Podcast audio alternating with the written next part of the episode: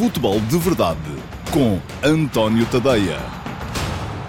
Olá, muito bom dia a todos. Eu sou António Tadeia. Este é o Futebol de Verdade de 18 de fevereiro de 2020.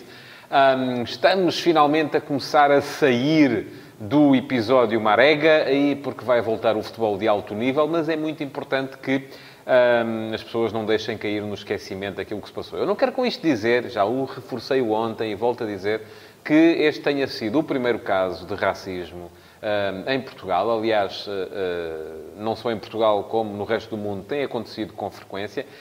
nem quero dizer que aqueles que agora se queixam nunca tenham prevaricado. E eu digo isto porque algumas pessoas que me encontram na rua por aí vêm-me dizer olha, mas é que eles são os últimos a poderem se queixar. Porque, está bem, mas eu não quero saber disso para nada. Uh, francamente, não quero saber disso para nada. Acho que esta é a altura em que uh, temos que traçar um risco no chão e, a partir daqui, não há desculpa para uh, atitudes racistas e eu até digo mais, para qualquer tipo de bullying. eu não sou propriamente, e já, já presenciei alguns casos, Uh, presenciei casos na minha vida cotidiana de, de, de uh, atitudes racistas, atitudes xenófobas, sobretudo, uh, e até uma vez estava a contar isso a alguns amigos e aquilo que me disseram foi: Mas então e tu não intervieste, não foste. E eu de facto não sou muito de.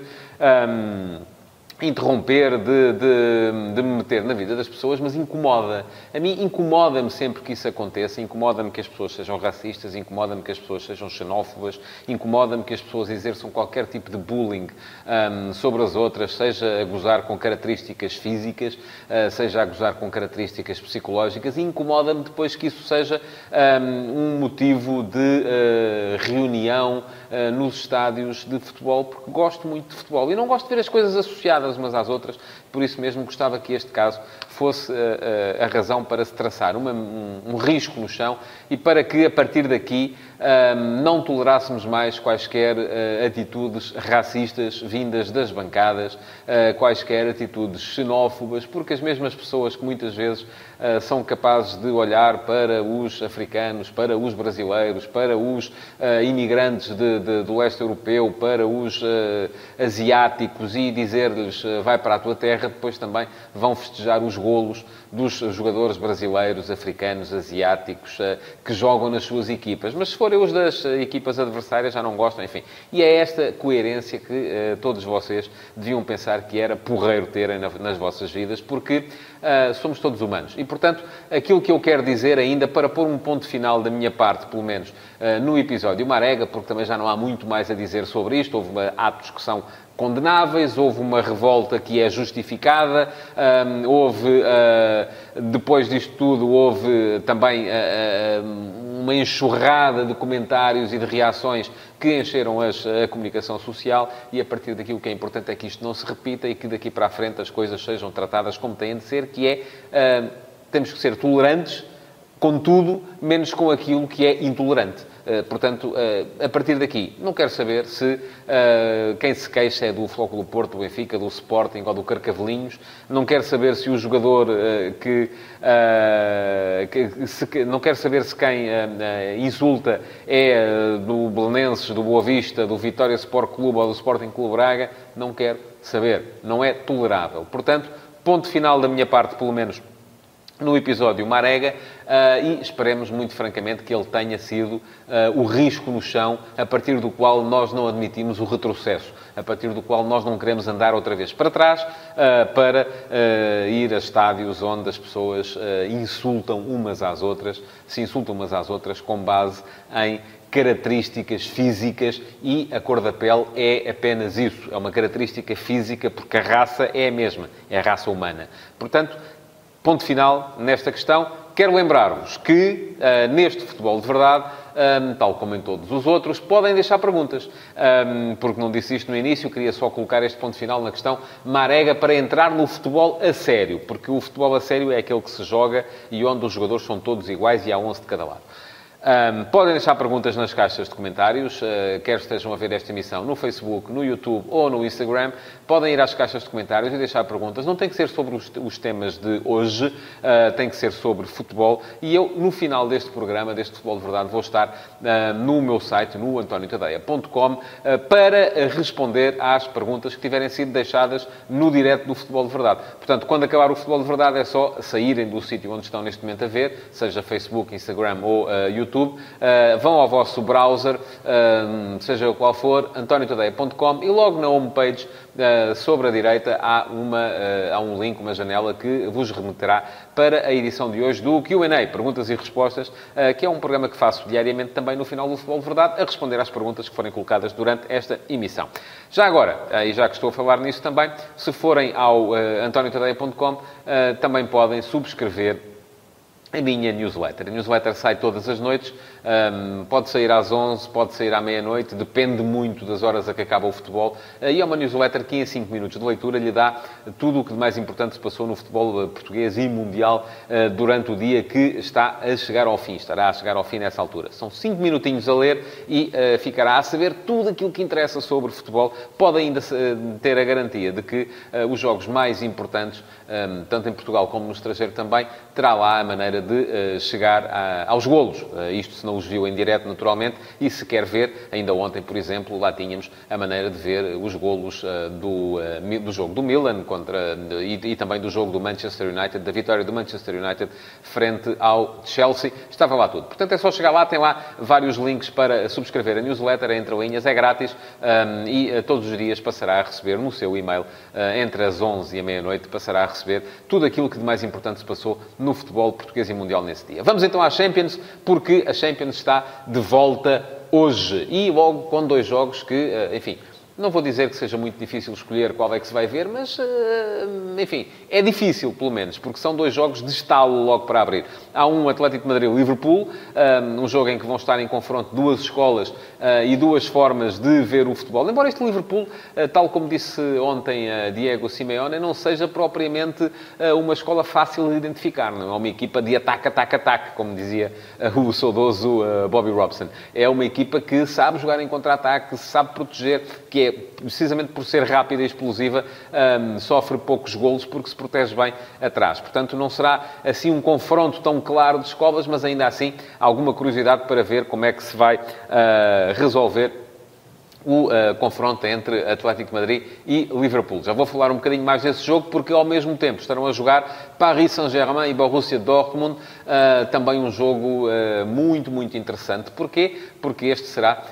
esta será provavelmente a última oportunidade para Thomas Tuchel mostrar que merece o cargo de treinador de uma equipa que tem dinheiro a rodos, mas não consegue tornar-se uma equipa competitiva do ponto de vista internacional, apesar de ganhar tudo aquilo que tem para ganhar em França. Do outro lado, um Borussia que uh, não tem estado tão bem na Bundesliga este ano, mas está lá ainda na luta pelo título e que, uh, com a chegada de Haaland, uh, tem também um trio de ataque que quase faz esquecer o trio de ataque do Paris Saint-Germain. Portanto, há ali duas equipas forte, de inspiração fortemente ofensiva e, por isso mesmo, também um jogo com certeza muito, muito interessante para se ver durante o dia de hoje. Se querem o meu conselho, vejam um, desliguem as notificações do telemóvel e, no, e quando esse primeiro acabar, vão ver o outro, porque de certeza que não vão dar o vosso tempo por mal emprego. Vamos então olhar para os jogos com um bocadinho mais de uh, atenção para os dois jogos, uh, sendo que desde já fica prometido que amanhã sim vou falar, vou antecipar os jogos das equipas portuguesas na Liga Europa, mas para já hoje ainda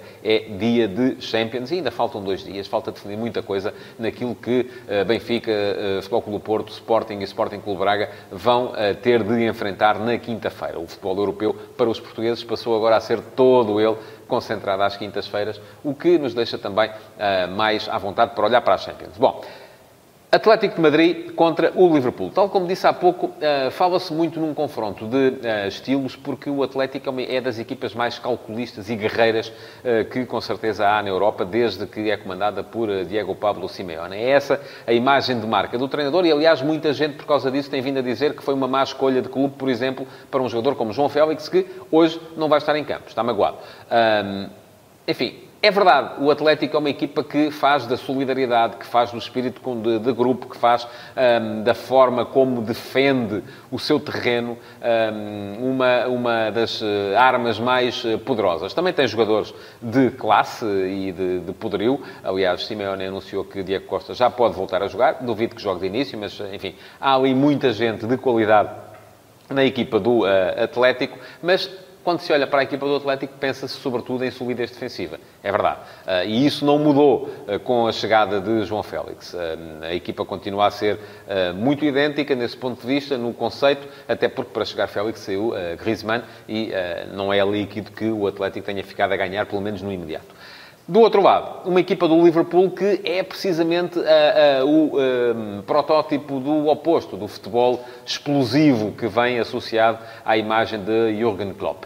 Um, é verdade, o, o, Liverpool tem naquele seu trio de ataque composto por Mo Salah, Sadio Mané e Roberto Firmino um, um, conjunto de jogadores que é capaz de marcar golos quase do nada. A equipa chega com uma velocidade estonteante à frente.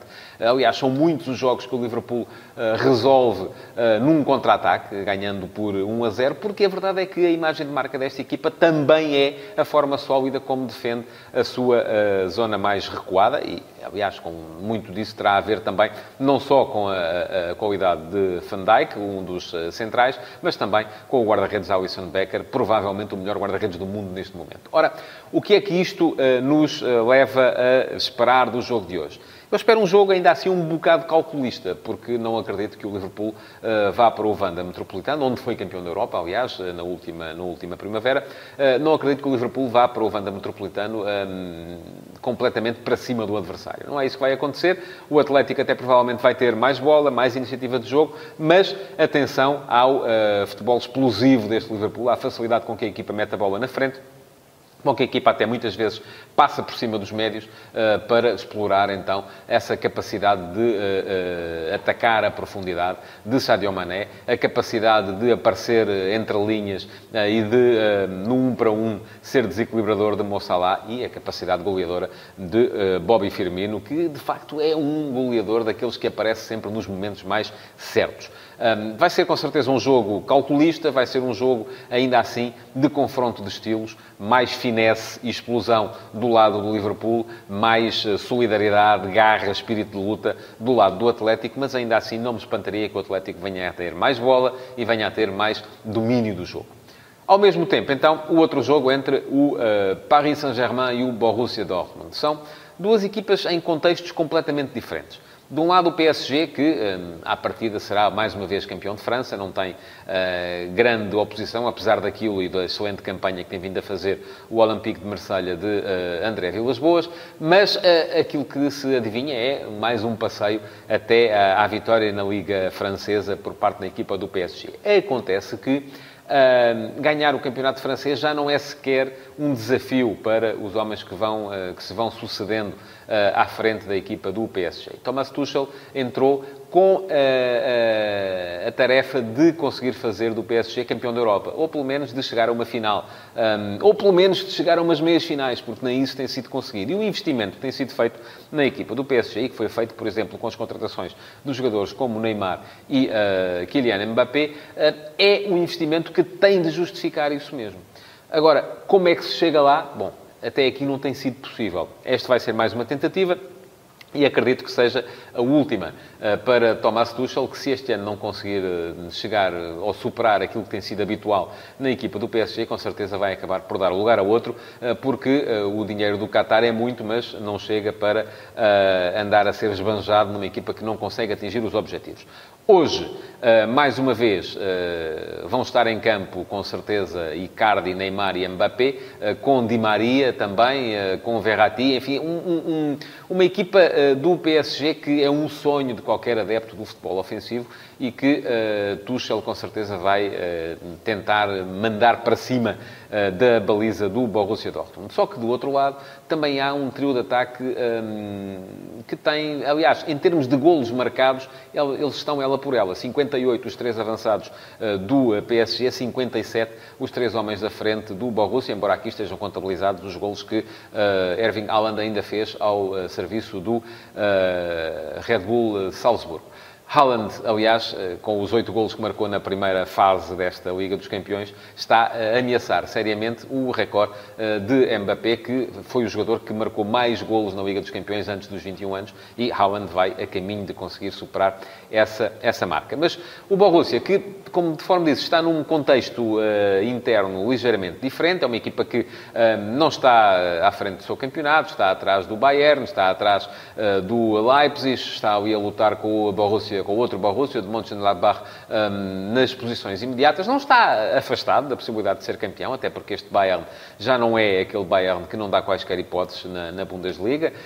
creio que o campeonato alemão este ano vai ser mais disputado do que é costume, mas eh, é uma equipa que ainda tem de eh, se mover em duas frentes, porque precisa de garantir pelo menos a qualificação para a Champions na Bundesliga e tem a própria Champions para jogar agora com uma alma renovada com a chegada de, do norueguês Haaland. Vai ser um jogo com certeza mais ofensivo, um jogo mais uh, aberto, um jogo em que as equipas vão estar menos preocupadas com a contenção do adversário e mais preocupadas quando tiverem bola um, pela forma de uh, chegarem à baliza do adversário. Um, é verdade que Favre não é eh, um treinador tão ofensivo como alguns que já passaram pelo, pelo Borussia, uh, mas ainda assim há um histórico e há uma tradição associada àquelas camisolas amarelas que é também aquela de não estar preocupado com a contenção e de estar a ir para cima do adversário. Portanto, prevejo aqui um jogo mais ofensivo, provavelmente até com mais uh, golos, uh, mas uh, um jogo também muito interessante de ver. Daí a minha sugestão para vocês: escolham o jogo que vão ver. são dois jogos muito, muito interessantes e depois de escolherem um jogo, desliguem as notificações do telemóvel para poderem ver o outro jogo a seguir com todo o interesse. Eu, pelo menos, não gosto de ver jogos depois de já saber o resultado. Portanto, isto já, já vos garante, das 8 até à meia-noite, tem aí 4 horinhas a ver futebol e futebol do mais alto nível, antes de uh, começarmos todos a pensar naquilo que vai ser uh, a Liga Europa e naquilo que vai ser a entrada em ação das equipas portuguesas na Liga Europa na próxima quinta-feira. Amanhã cá estarei para falar uh, dessa Liga Europa e daquilo que os portugueses poderão fazer na Liga Europa, centrando-me um bocadinho mais naquilo que podem ser os 11 para esta eliminatória de quinta-feira. Para já, eh, resta-me agradecer-vos por terem estado aí desse lado, a ver o futebol de verdade e também pedir-vos que uh, podem ainda, ou dizer-vos que ainda podem fazer perguntas uh, na emissão de hoje. Podem ir às caixas de comentários do Instagram, do Facebook, do YouTube e deixar as vossas perguntas para serem respondidas já mais daqui a pouquinho uh, no uh, antoniotadeia.com. Assim que o programa acabar, podem dar um saltinho ao antoniotadeia.com e há de lá estar uma ligação para o Q&A, pergunta e resposta, que começará mais ou menos por volta das 13 horas. Portanto, muito obrigado por terem estado desse lado. Não se esqueçam de partilhar o Futebol de Verdade e de pôr o vosso like nesta emissão para que o algoritmo uh, permita aos vossos amigos uh, ver também esta emissão do Futebol de Verdade. Muito obrigado então e até já no antoniotadeia.com.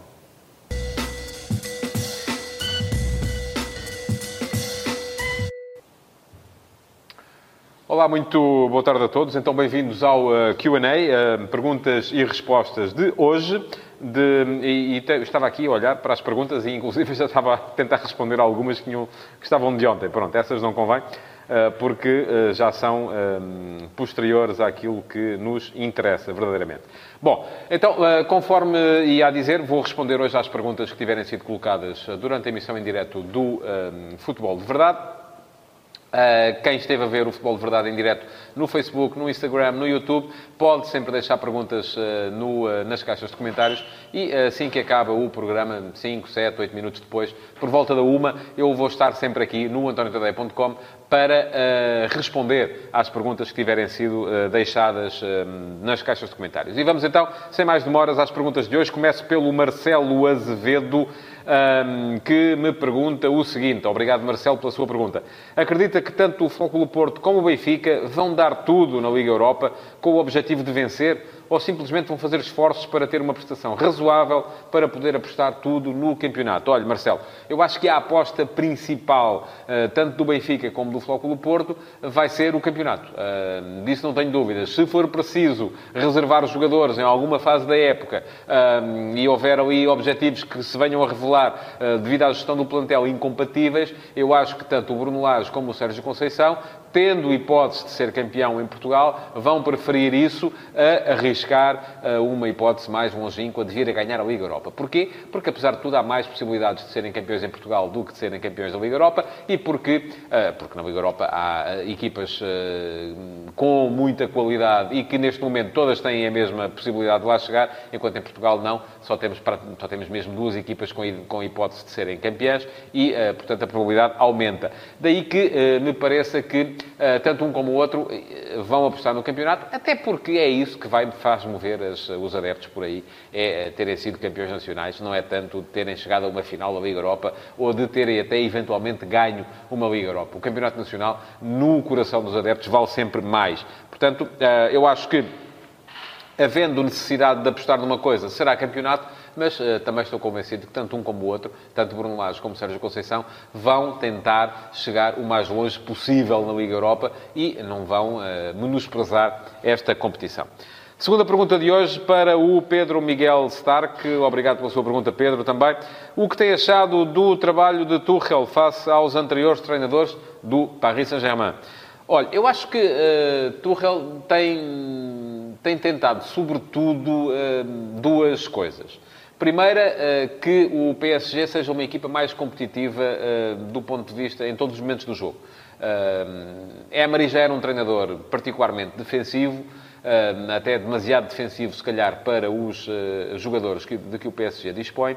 Uh, Tuchel é um treinador mais completo nesse aspecto, um treinador até que uh, olha mais para uma vertente física do jogo. Mas até acho que a questão fundamental do trabalho de Tuchel neste momento não é tanto essa, é mais a gestão de egos dentro do balneário. Isso tem sido particularmente sensível, sobretudo quando um jogador como Kylian Mbappé já começa a sentir que tem uh, estatuto para poder protestar quando é substituído, e isso aconteceu ainda muito recentemente quando é preciso depois gerir também ah, as lesões ah, de Neymar e a forma como ele se ausenta ah, quando não está com muita vontade.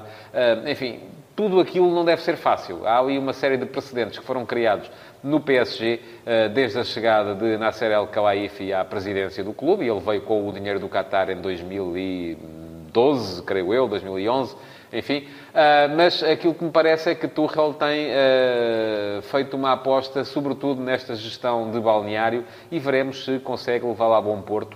Uh, e isso vai depender muito daquilo que a equipa for capaz de fazer na Liga dos Campeões tanto com uh, Blanc como com uh, Ancelotti, o PSG chegou aos quartos de final da Liga dos Campeões. Emery, creio que já só chegou aos oitavos, uh, uh, tal como o Tuchel na época passada, mas é preciso mais. Eu diria que é preciso pelo menos mais um patamar para que Tuchel consiga... é preciso chegar pelo menos a umas meias finais para que Tuchel consiga deixar a sua marca neste Paris Saint-Germain e, eventualmente, até ser convidado a continuar. Mais uma pergunta para hoje, Ricardo Rodrigues, e é também sobre o eh, PSG. Eh, obrigado pela sua pergunta, Ricardo. E pergunta-me o Ricardo, se olharmos para a equipa do PSG, conseguimos identificar jogadores de igual qualidade ou até superior a outros grandes europeus. O que acha que pode estar na origem do insucesso do PSG na Liga dos Campeões? Será uma questão de mentalidade dos seus jogadores, principalmente das estrelas da equipa? Olha, eu acho que tem muito a ver com a tal gestão de balneário que o Tuchel tem estado a tentar fazer. Acho que hum, falta concorrência interna falta espírito aos franceses para chegarem longe nas competições europeias. E se formos a ver, não é muito vulgar vermos uma equipa francesa ser campeã da Europa. Aconteceu com aquele uh, Marselha de uh, Bernard Tapie, uh, depois o título até foi retirado, enfim, porque ganhar a, Liga dos Campeões, ou a Taça dos Campeões Europeus mesmo, é uma, é uma situação invulgar para as equipas francesas que, quando ultrapassam os limites das fronteiras do país, acabam por se sentir muitas vezes menorizadas e depois, estranhamente, em casa, sentem-se super valorizadas. Portanto, aquilo, eh, há ali um problema qualquer que eu acho que tem a ver com a mentalidade, tem a ver com o espírito, sim, eh, e tem a ver com a capacidade para fazer ver àqueles adeptos, àqueles jornalistas, àqueles dirigentes, àqueles treinadores, que uh, a aposta na Europa é uma aposta que é válida e que pode, de facto, ser feita. Uh, e o PSG tem, de facto, tudo para o fazer. Mas também é verdade que o facto de não ter concorrência interna e de poder andar a passear praticamente quase todo o ano, acaba por uh, gerar dois tipos de sentimentos. Uh, era bom que gerasse aquele sentimento de, uh, ok, podemos concentrar tudo nas competições europeias, mas a verdade é que depois também gera um sentimento de alguma lacidão que faz com que, quando chegam às competições europeias, os, os jogadores não estejam propriamente preparados para competir ao mais alto nível. Mais uma pergunta para hoje. Márcio Teixeira, obrigado Márcio pela sua pergunta. Gostava de saber a sua opinião sobre a influência de Sérgio Oliveira na mudança de cara do Flóculo Porto. A minha questão vem no sentido daquilo que foi o passado recente do clube, falando sobretudo no último título conquistado, que coincidiu com a lesão de Danilo e com a entrada do mesmo Sérgio Oliveira. Não o querendo, claro, pôr em causa o valor de Danilo, que é enorme. Olha, eu não acho que o Porto tenha mudado de cara, aliás, eh, e se mudou de cara não teve muito a ver com o Sérgio Oliveira. Neste momento o Porto tem duas caras, de facto.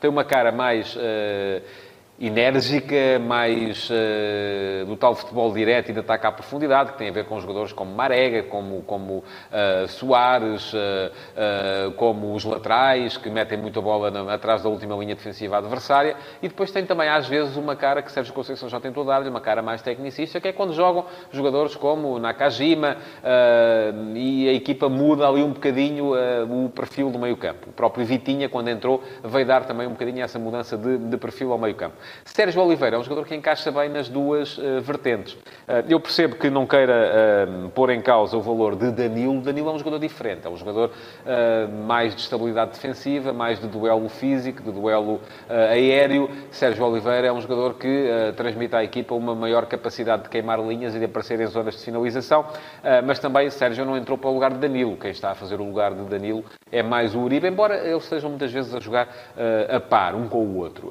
mas creio que o Porto não mudou de cara, que Sérgio Oliveira é um jogador diferente de Danilo, de facto, dá à equipa um maior um, risco ofensivo, um, mais finalização, uh, e acho que é isso que ele traz, de facto, à equipa. Veremos como é que vai ser quando Danilo estiver outra vez em condições para jogar e se o Porto pode jogar, por exemplo, com Danilo e Sérgio Oliveira, ou se Uribe uh, se manterá no 11.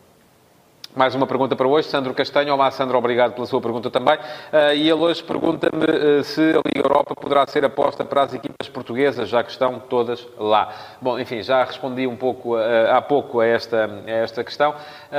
eu acho que Sporting e Sporting Clube Braga, porque já falei de Benfica e Flóculo Porto, também vão apostar na Liga Europa na mesma medida em que apostam os dois da frente, porque também têm uma luta particular ali pelo terceiro lugar e estes com a uh, agravante de terem muita gente próxima que pode, inclusive, ameaçar-lhes a qualificação europeia para a próxima época. E também não vejo, nem no Sporting, nem no Sporting Clube Braga, uh, capacidade para, uh, eventualmente, vir a ganhar uma Liga Europa. Se acho difícil para um Benfica e um Porto que têm plantéis superiores, acho mais difícil ainda para Sporting e Sporting Clube Braga. Mas acho que tanto Sporting como Sporting Clube Braga vão fazer como Benfica e Porto. Se puderem apostar nos jogos da Liga Europa, apostarão no dia em que houver ali alguma incompatibilidade e houver jogadores que precisem de ser reservados, eles serão reservados para jogar no campeonato, porque é no campeonato que está uh, o dia a dia das equipas uh, portuguesas. Simão Rachinola. Olá, Simão, e obrigado pela sua pergunta também. Acha que o João Palhinha pode ser o 6 ideal para o Sporting na próxima época? E que papel poderá ter Daniel Bragança? Bom, vamos temperar um bocadinho eh, o entusiasmo, porque o João Palhinha marcou um gol ao Benfica. Eu acho duas coisas acerca do João Palhinha. Primeiro, que ele é melhor 6 do que qualquer um dos que o Sporting tem neste momento. Uh, isso já o tinha dito aqui. Acho que João Palhinha faria todo o sentido no plantel do Sport, porque faz melhor a posição que Batalha, faz melhor a posição que Dumbiá, um, faz melhor a posição do que qualquer jogador que o Sporting já tenha experimentado naquela posição esta época. Uh, a segunda questão, um, não diria o 6 ideal, porque Palhinha, se fosse o 6 ideal, não tinha sido emprestado, tinha lá ficado. Agora, também é preciso olhar para esta questão da seguinte forma. Há dois ou três anos, quando Batalha jogava no Braga e Palhinha jogava no Sporting, qualquer adepto do Sporting olharia para os dois e diria que Batalha é que era bom e o Palhinha não, não servia. Agora, que está a Batalha no Sporting e está a Palhinha no Braga, qualquer adepto do Sporting olha para os dois e diz que o Palhinha é que é bom e que o Batalha não serve. Eu acho que as coisas não são bem assim. Acho que o peso das camisolas é grande, eh, que eh, o, eh, o peso do, dos fracassos recentes de vários jogadores no Sporting também faz com que aqueles que lá estão acabem por ser desvalorizados face àquilo que realmente valem e que, quando se olha para os que jogam nas equipas rivais, eles acabem por ser hipervalorizados face àquilo que valem na, na mesma. Agora, uh, concordo consigo quando me diz que, ou quando acha, e aparentemente achará, porque senão não faria a pergunta, que João Palhinha é melhor 6 do que qualquer um dos que o Sporting lá tem. Também acho. Acho que Batalha é mais um 8 ou um 6 de uma equipa mais defensiva. Dumbiá é claramente um 8. Quanto à sua pergunta, uh, segunda questão, que papel poderá ter Daniel Bragança? Olha, não sei. Um, não tenho visto muito uh, os jogos do Daniel Bragança. Um, ouço dizer maravilhas uh, do futebol dele, mas falta ser testado ao mais alto nível e, uh, no fundo, acho que pode acontecer aqui um bocadinho também a réplica daquilo que já se passou com o Francisco Geraldes, que quem ouvia falar dele parecia que era o, a última maravilha saída de, da Academia de Alcochete, mas depois ele, quando chega ao futebol um nível um bocadito acima, acaba por não conseguir afirmar-se. E a verdade é que ele já esteve no Sporting e não jogou, já esteve emprestado a várias equipas e não jogou, e só foi, de facto, importante no Moreirense e no uh, Rio Ave. Uh, mais uma pergunta para hoje, uh, vai para o Paulo Neves. Será que Simeone conseguirá derrotar Klopp? Olha, Paulo, se eu soubesse, não sou vidente. Já falei sobre isso no Futebol de Verdade. Acho que há argumentos, tanto de um lado como do outro, para poderem ganhar a eliminatória. Eu diria que o Liverpool ainda assim é favorito, mas o Atlético já conseguiu, muitas vezes, surpreender favoritos potenciais. João Ribeiro, olá João, muito obrigado pela sua pergunta também. Em sua opinião, qual das equipas, Porto ou Benfica, estão em melhor posição para ganhar o campeonato? Podia defender-me e dizer-lhe assim: está o Benfica porque está à frente, tem mais um ponto. Agora, não sou insensível a uma questão que é a dinâmica atual. E neste momento o Benfica vem de duas derrotas consecutivas, o Porto vem uh, num movimento ascensional uh, porque acaba de reduzir uh, a distância de 7 para 1 ponto. portanto, acho que há aqui uma dinâmica interessante na equipa do Porto. Eu olho para, para as duas e neste momento não sou capaz de nomear um favorito. Se me perguntasse há hum, duas semanas, eu diria claramente que o Benfica era favorito para ser campeão. Neste momento acho que a questão está mais nos 50-50 ou, se quiser, nos 55-45, porque o Benfica, apesar de tudo, ainda está um ponto à frente e, obviamente, eh, como diz o ditado, eh, não há mal que sempre dure, nem eh, bem que nunca acabe. Acho que é assim. Não acredito que o Benfica vá continuar a perder nos próximos jogos, porque tem equipa para fazer melhores resultados do que aqueles que tem feito ultimamente. E pronto, chegamos ao fim então do QA de hoje. Já sabem como é que isto funciona. Podem, durante o Futebol de Verdade, fazer perguntas nas caixas de comentários das redes sociais, Facebook, Instagram ou uh, YouTube, eu depois, uns 5, 7 minutos depois de acabar o cada uma, estarei sempre aqui no antoniotadeia.com para responder à vossa curiosidade. Obrigado por terem estado aí. Não se esqueçam de partilhar uh, o uh, Q&A e já aqui estão, deem um saltinho e subscrevam Entre Linhas, porque uh, é uma boa forma de se manterem atualizados sem precisarem de ir à procura das notícias. Elas vão ter, vão, elas vão ter convosco. Caem-vos no e-mail todas as noites por volta das 11 ou da meia-noite, se houver futebol a acabar depois das 11 horas. Muito obrigado então e até amanhã. Futebol de Verdade, em direto de segunda a sexta-feira, às 12h30, no Facebook de António Tadeia.